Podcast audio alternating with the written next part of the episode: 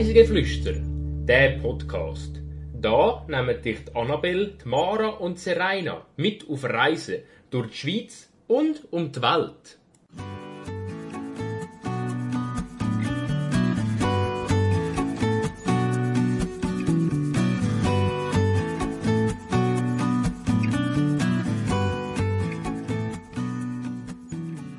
Wir lernen die schönsten Bergrouten und Schrittelwege vom Kanton kennen. Diese Woche entführen wir euch ins Appenzeller Vorderland und Mittelland.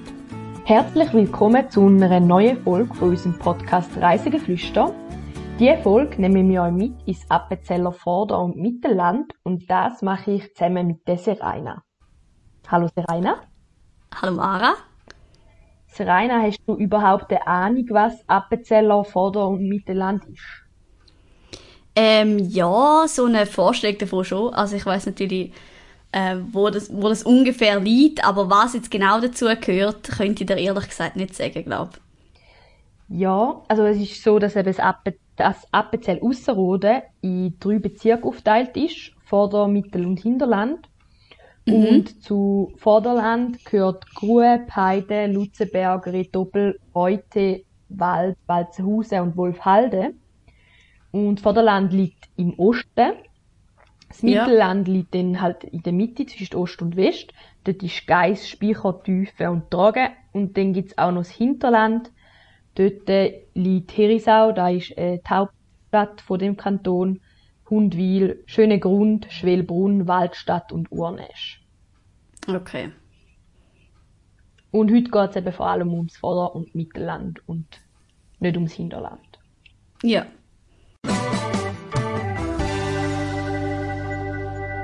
Die Wahrheit oder gelogen? Was ist es jetzt? Ich habe heute zwei Wahrheiten und eine Lüge für dich mitgebracht.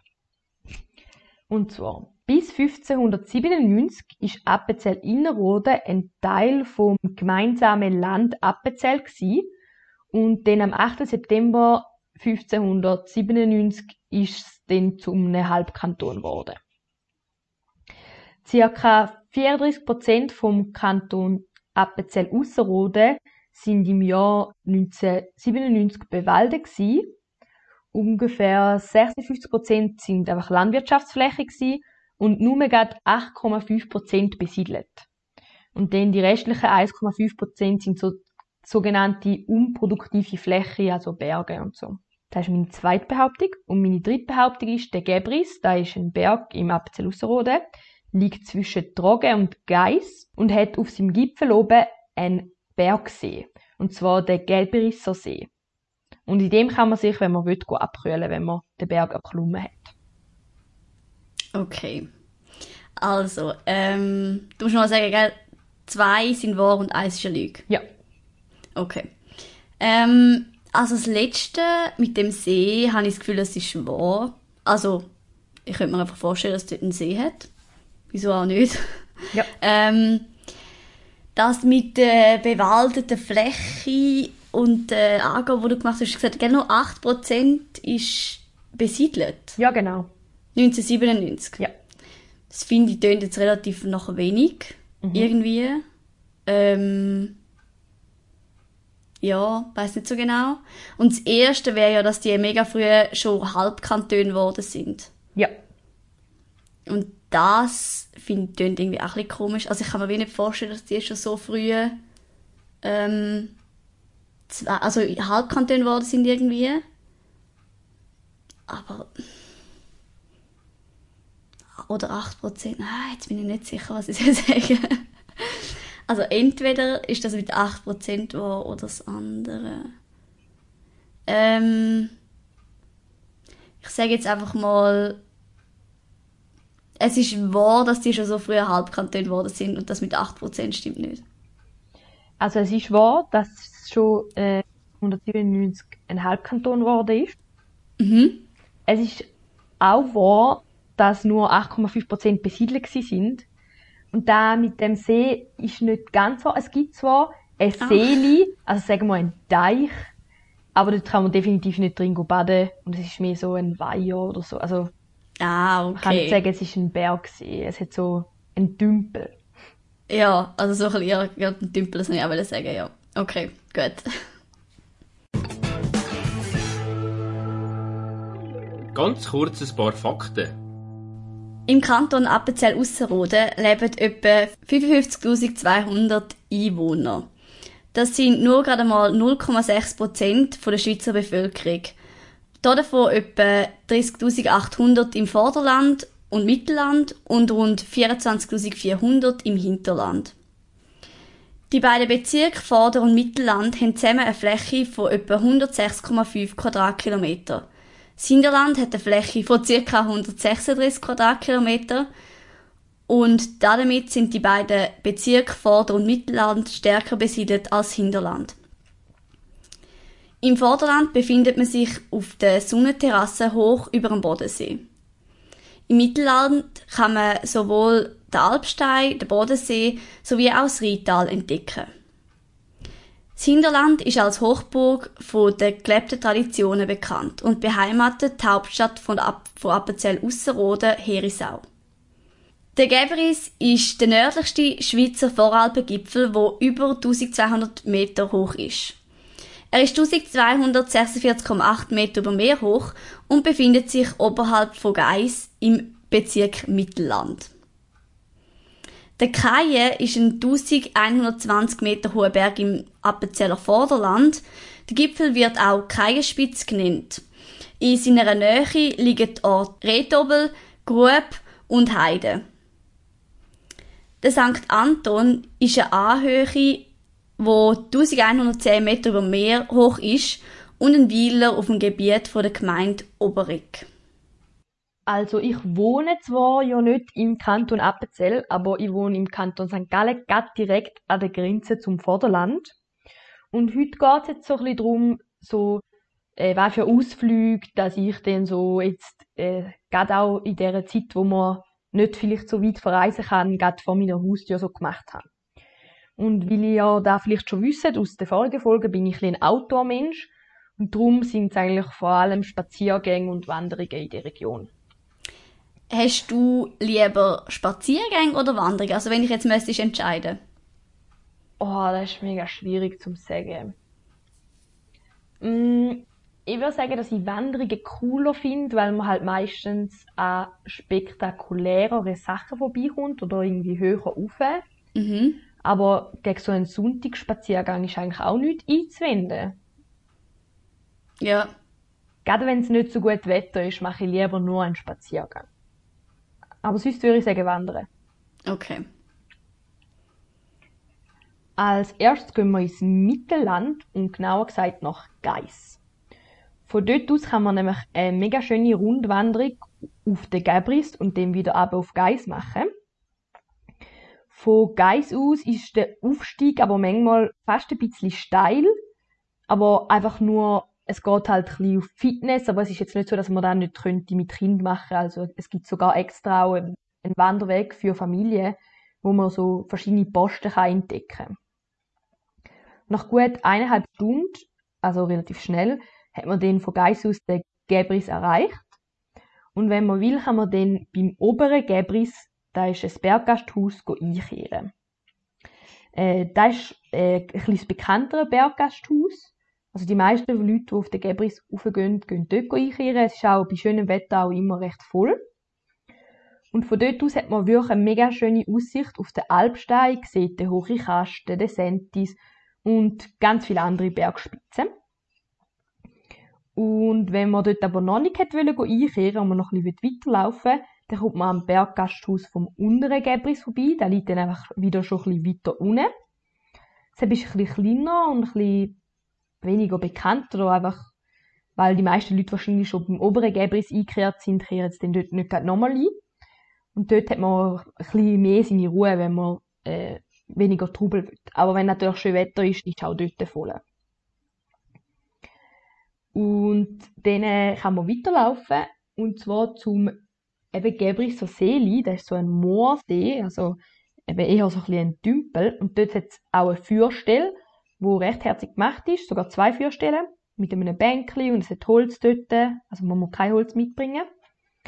Und wenn man eher der Typ ist, der selber was mitbringt, kann man dort seine auch nicht, sein Zeug auf den Grill hauen oder sein Sandwich essen. Und dann von dort aus geht es dann nach Sommerberg, wo es auch nochmal ein, äh, ein Wirtshaus hätte, wenn man einkehren und dann wieder zurück nach Geis. Das ist so der Rundweg, den man könnte machen auf den Gebris. Jetzt kann man aber auf den Gebris auch noch auf zwei andere Art und Weise auflaufen, die ich sehr schön finde. Und zwar entweder übers Eck. Von dort aus ist es recht nah bis auf die Spitze. Man hat nur so etwa 40 Minuten bis etwa eine Stunde, je nachdem wie schnell das man läuft.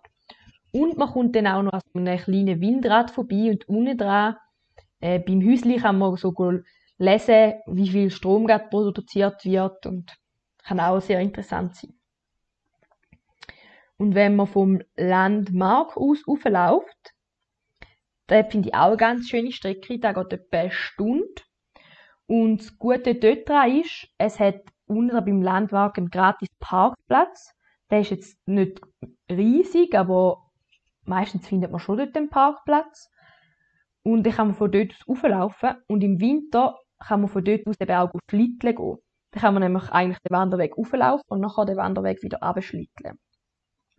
Und wenn man noch irgendwie eine Wurst, einen heißen Punsch oder vielleicht sogar einen Glühwein in den Rucksack einpackt, dann kann man oben bei der Grillstelle beim Gebriser Seeli noch ein bisschen verweilen, bevor man dann wieder abschlittelt. Das habe ich jetzt äh, den Winter auch einmal gemacht und ich kann es nur empfehlen. Genau das habe ich gerade fragen, ob du echt den Winter auch mal wieder gemacht hast. ja, genau. Wir sind jetzt gerade äh, dort schlitteln gegangen. Und ähm, welches von den Restaurants würdest du jetzt am meisten empfehlen, von denen, die du jetzt erzählt hast? Mm, also im oberen Gebels bin ich noch gar nicht drin gewesen, weil die paar Mal, wo wir dort waren, ist es immer recht voll gewesen. Und dann äh, sind wir weitergelaufen. Und im unteren Gebris äh, das ist eigentlich noch recht herzig, das ist so ein bisschen Bauernhaus. Also hat auch, wir sind, wir sind gar nicht reingegangen, sondern haben draussen gegessen. Ähm, ja, und es gibt halt so ein bisschen äh, einfache Kost, aber ja. mega gut.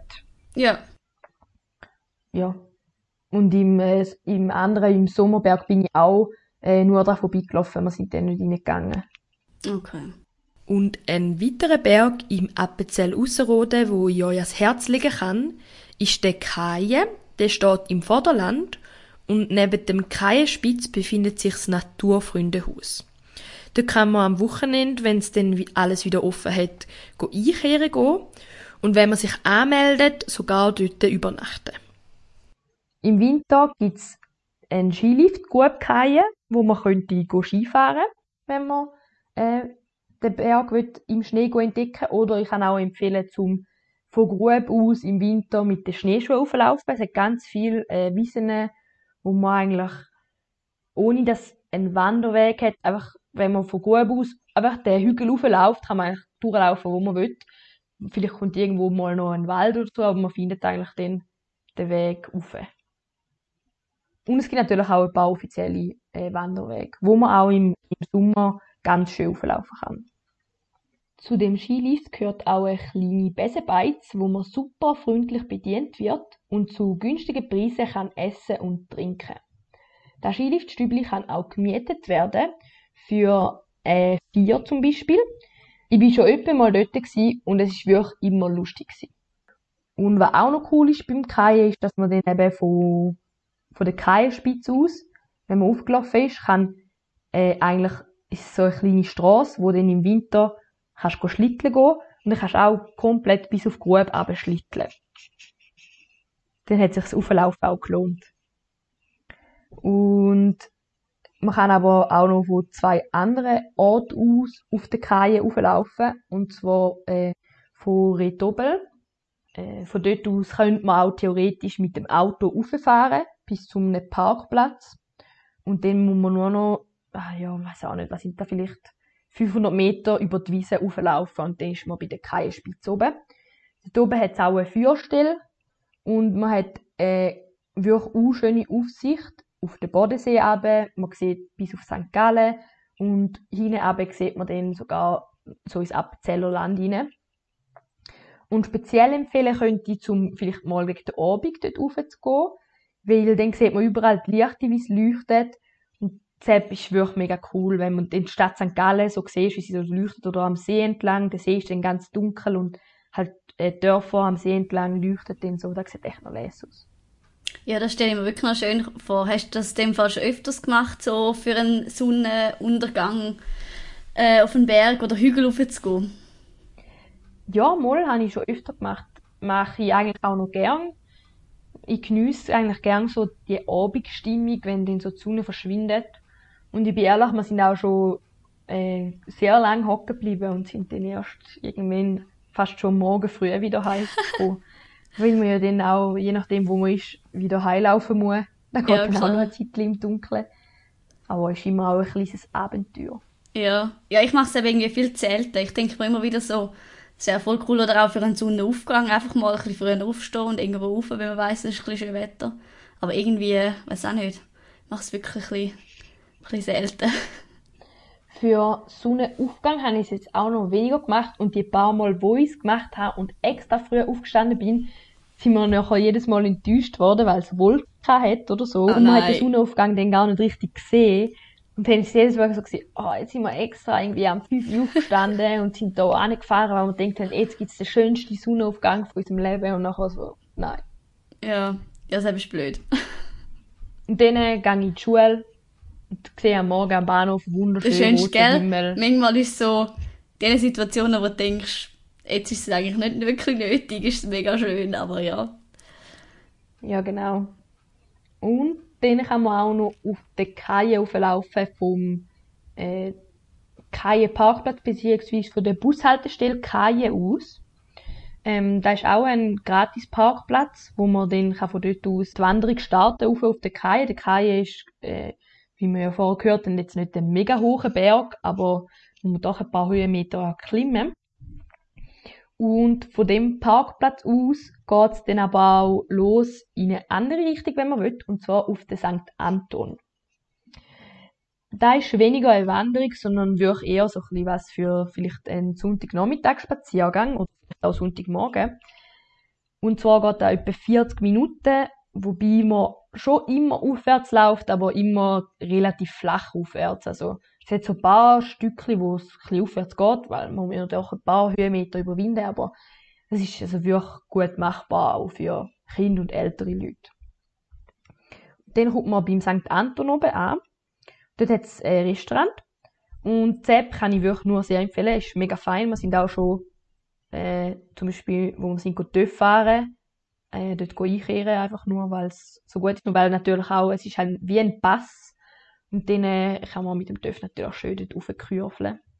Äh, und dort kann man brunchen, zum Mittagessen, einfach nur ein Glas nehmen oder auch zu Nacht essen. Und wenn man aber aufläuft von dem Parkplatz aus, dann kommt man sogar noch an so einem Kräuterwanderweg.